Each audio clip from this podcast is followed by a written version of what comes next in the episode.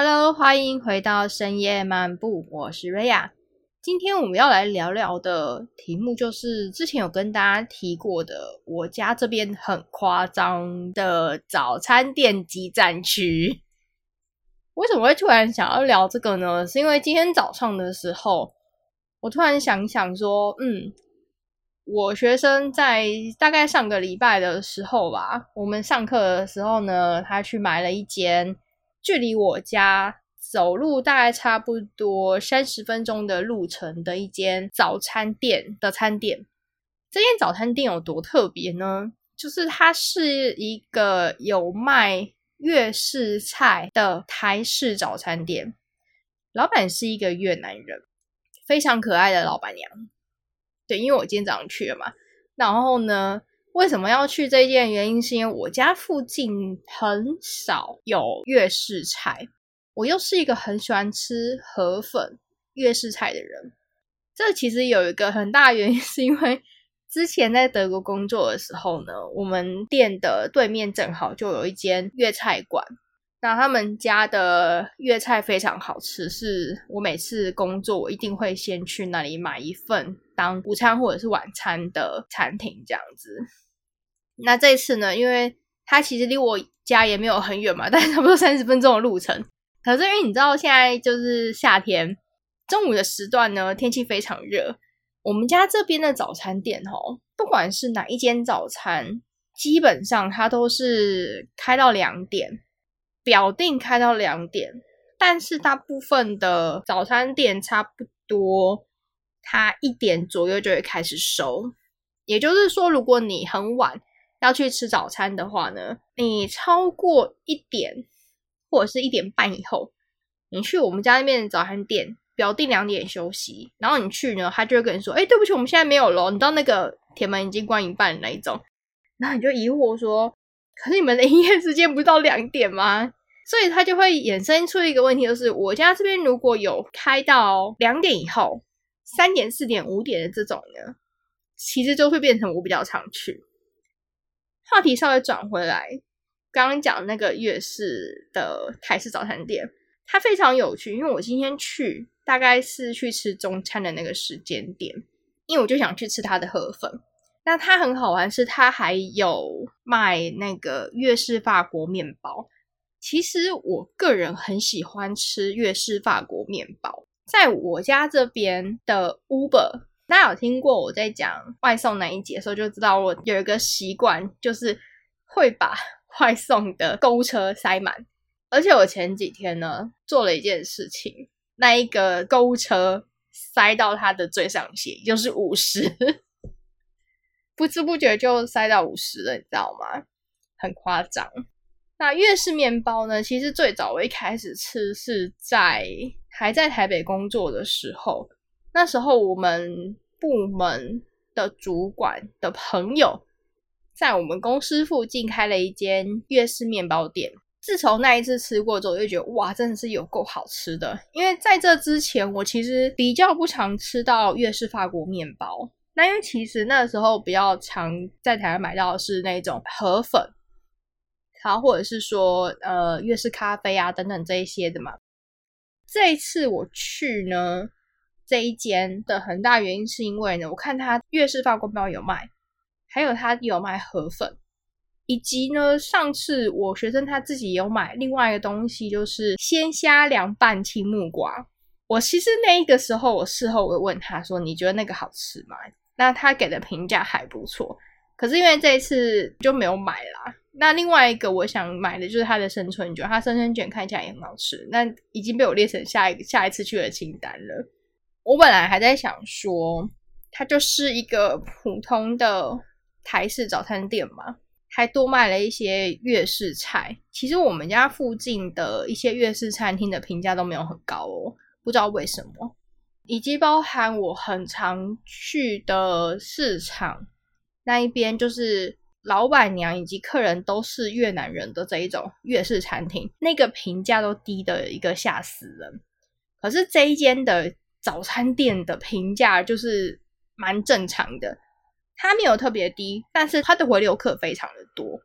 那大部分客人留下来的评价都还不错。我今天去吃，我也觉得非常的不错，这样子。那还有另外一个原因，是因为呢，如果你有兴趣，你可以去看我的会员节目，里面有一集在讲灵性胖哈。他会跟我有的时候外食会特别喜欢去某一间的早餐店，有一个很大的原因，是因为这间早餐店的食物的能量比较好。OK，如果你对这个很好奇，或者说你想知道更深入，你可以去听灵性胖那一集。好，它是会在我们的会员节目里面。回过头来再来讲我们家这边的早餐店呢，这一间粤式菜的早餐，应该是我近期跑最远的早餐店。以走路的路程来说，那我顺便讲一下，从我家走到这一间早餐店，大概差不多要走二十到三十分钟左右。依照你走的那个路不一样，我今天走是另外一条比较快一点的。所以大概走就是，好像我大概只走二十分钟左右，我就到了，而且还顶着大太阳，超热。从我家的这个位置哈，走到这一间早餐店，中间大概最少经过了五到六间的早餐店，有一些是那一种传统的台式早餐，然后有一些是那种早午餐店，还有一些就是它专门只有卖。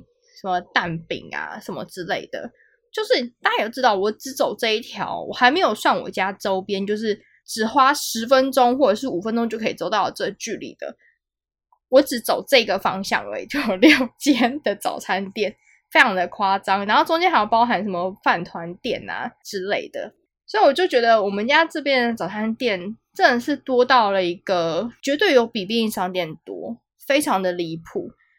像我之前我就有提过，我家附近的早餐店有夸张到什么程度？从我家为中心点，你往外大概走个五分钟的距离，就只要走五分钟就好了。走五分钟的距离呢，就有大概六间左右，就六间。你如果再往外再走个十分钟左右吧，再走了十分钟左右，它就是又翻倍。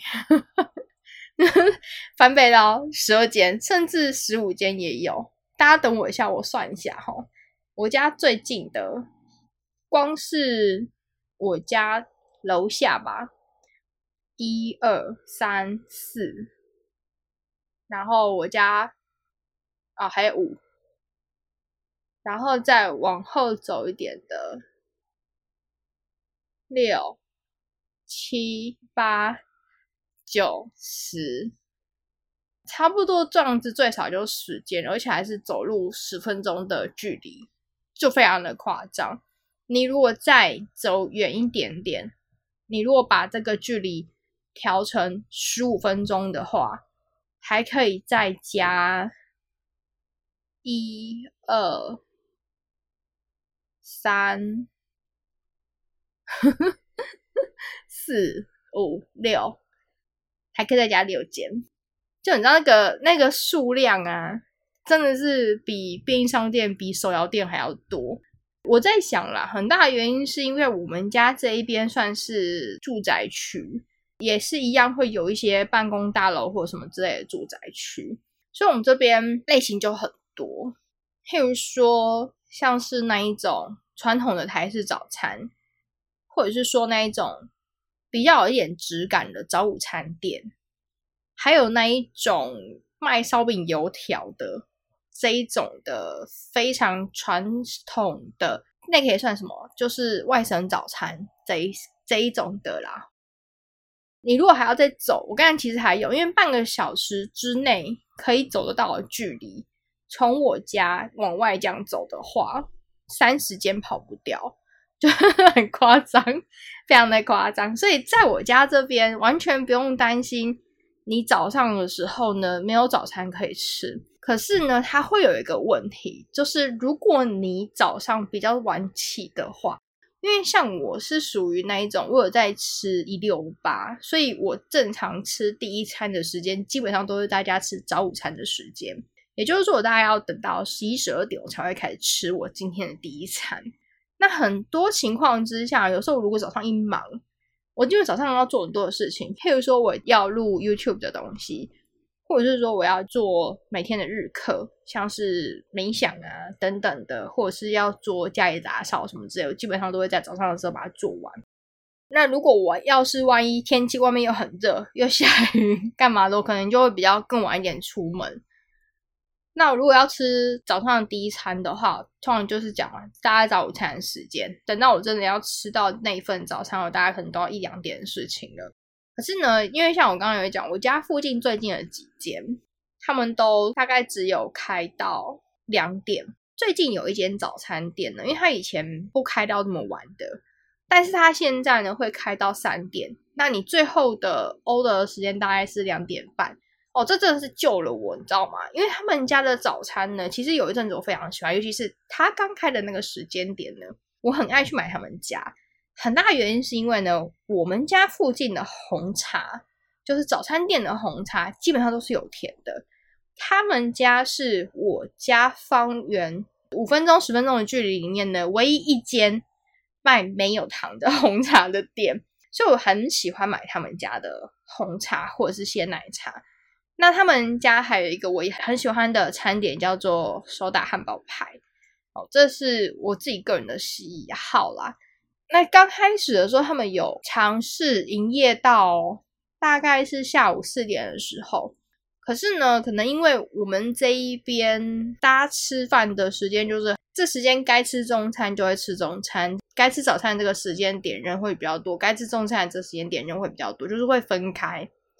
导致他们会觉得说，哎，下午好像就没有什么人。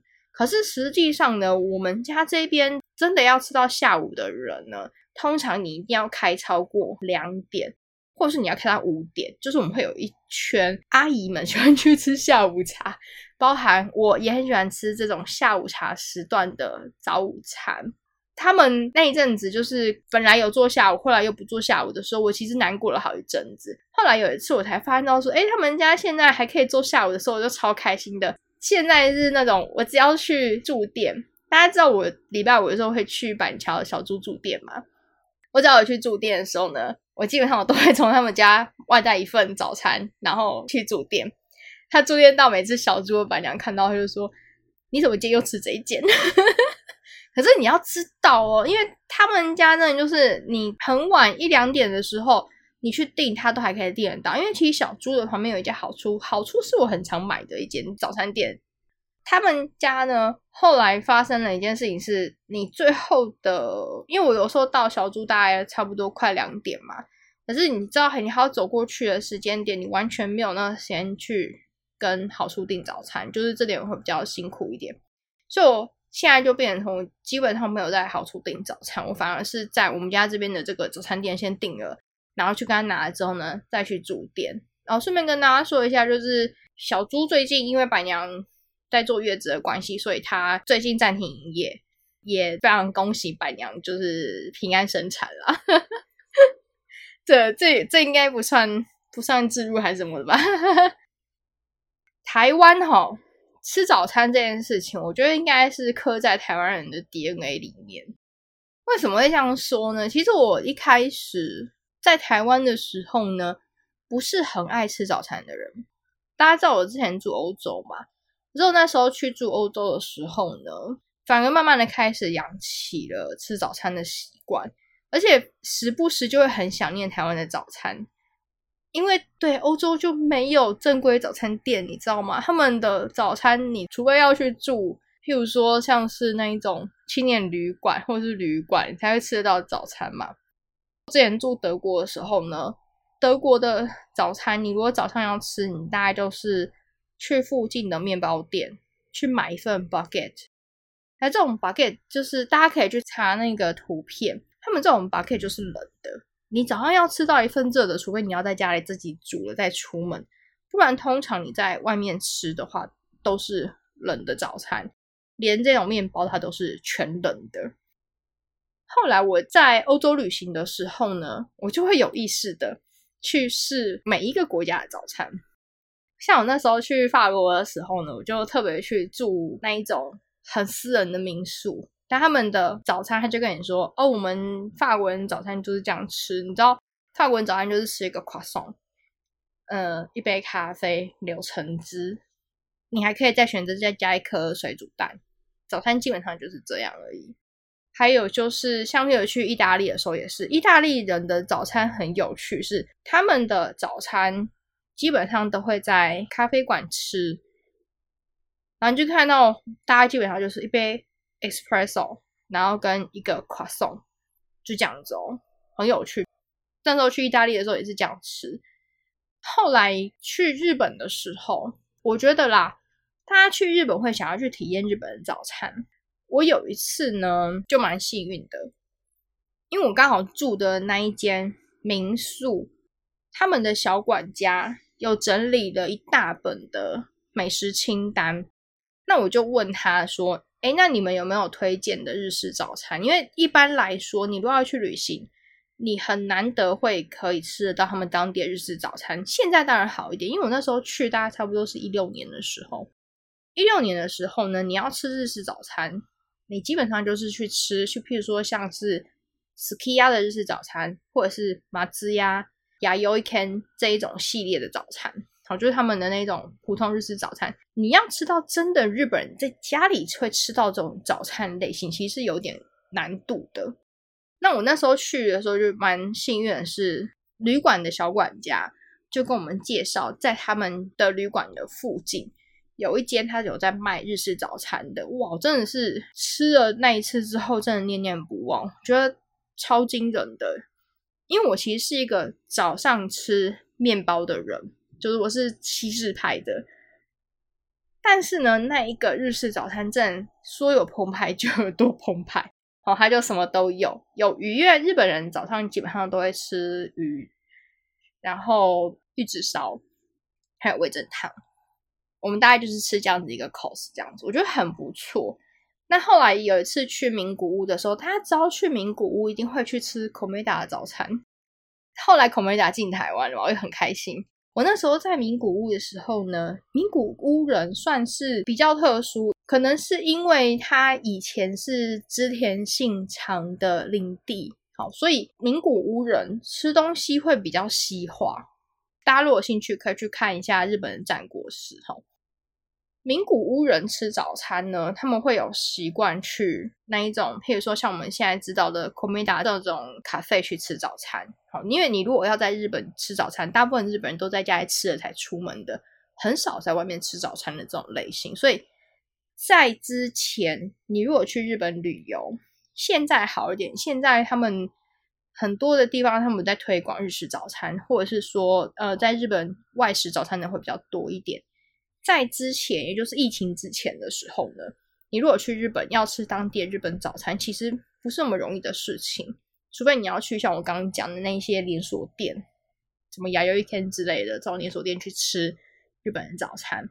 但你如果在日本吃一个比较西式的早餐，其实那时候我就会推荐 Komeda。Komeda 的早餐呢，我很惊讶的是说，因为我不是那一种吃一个吐司。再加一杯饮料就会饱的人，但是口美达那个早餐真的是早上吃，然后直接让我饱到中午，这是我很惊讶的事情。因为我除了在法国、意大利吃过这样子的早餐之外呢，我回台湾其实很少会吃到这样子的早餐，就是只有一个吐司，然后一颗蛋，还有一个咖啡或者是奶茶之类的，我这样就可以直接饱到中午。后来口美达进台湾之后，我觉得很棒的是，他们一样也有那时候在日本吃的那一种的套餐，吃起来也超饱的大家不要觉得说好像口美达的餐点价格惊人，可是真的吃完是会饱的这一种，所以我就觉得，嗯，口美达的早餐还蛮要怎么讲？我觉得 CP 值算高啦，它不会说什么你吃了一堆，然后就你最后又没饱，不会，它完全不会，就是你真的会饱到不行的这种。那其实说实在，我觉得台湾人吃早餐，可能对，像像我想，那应该是已经刻在大家的 DNA 里面的。但我真的必须要说，我觉得台湾的早餐真的是世界第一，因为你在国外要像台湾这样子，你进一间店，你可以品相多到你选择障碍的情况，真的非常的少。我通常我在国外吃早餐，我就很简单，我知道我可以吃什么，我就会大概就挑。在台湾是，你知道进台式早餐店的时候就想说，哦，今天想吃汉堡，今天也想吃总会三明治，然后又很想要吃厚片，然后还还想要吃萝卜糕加蛋饼，可是我就这么一个人，然后就这么一个一点胃而已，怎么吃？所以我觉得这个应该对于有在吃台湾早餐的人而言，应该也是一种困扰吧。那其实台湾的早餐算是选择很多样的。我们除了有台式早餐以外，我们还有就是那一种眷村早餐、外省早餐嘛。譬如说，像是每次早上排到爆炸的富航豆浆，你知道富航豆浆？我南部的朋友来台北的时候呢，也说要来体验富航豆浆到底有多好吃。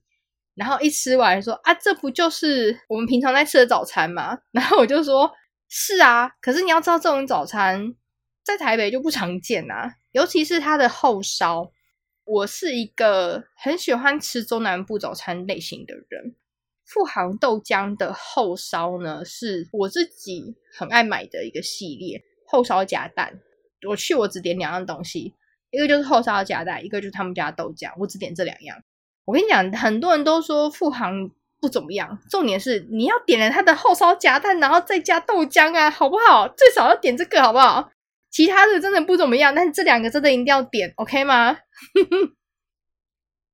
然后我的南部的朋友都会说，这就是我们平常在吃的早餐。对，因为你知道我回台中的时候，我也会去买这类的早餐，就是眷村的这种厚烧饼早餐。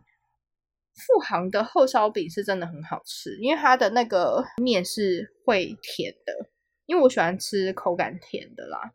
除了你如果不想要排的话呢，我家附近也有在卖这种红烧，但是我觉得没有那么好吃，就是它没有到达我在中南部的时候吃到的那一种的口感，我觉得还是有差。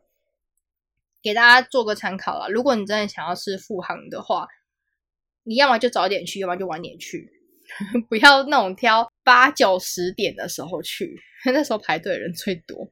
你要么就是他们刚开店的时候就去，就是最好早一点，八点前就去。我觉得最理想应该是六七点的这个时候，因为其实富航现在在排的很多都是那种观光客啊，或者是说真的没有要上班的人才会去排，因为每次一排大家都排蛮久的，你知道最少快的话大概半个小时就排到你了。但是以前在买的时候我们都没有排到那么久啦，现在这几年就是越来越夸张。对，就是 很多观光客都会去排。那我们家的习惯就是每次一去就是买一堆后烧，然后回家放，然后用车来吃这样子，因为不可能每次都去跟人家排队嘛。不知道你们喜欢吃哪一种类型的早餐，也欢迎跟我做一点分享。台湾早餐真的选择真的非常多啦，尤其是现在台湾可以吃到的各国类型的早餐也很多。那如果说你是住国外，有没有什么你们自己当地你可以去吃得到的早餐店？还是说呢，比较多都是早午餐店居多？其实我之前去澳洲的时候，也是跟我亲戚他们一起去吃早午餐店。哦，澳洲的早午餐店也很惊人，也是选项很多。下次有机会再跟大家分享。好，那我们今天也到这里喽。那谢谢大家的收听，我们下次再见喽，拜拜。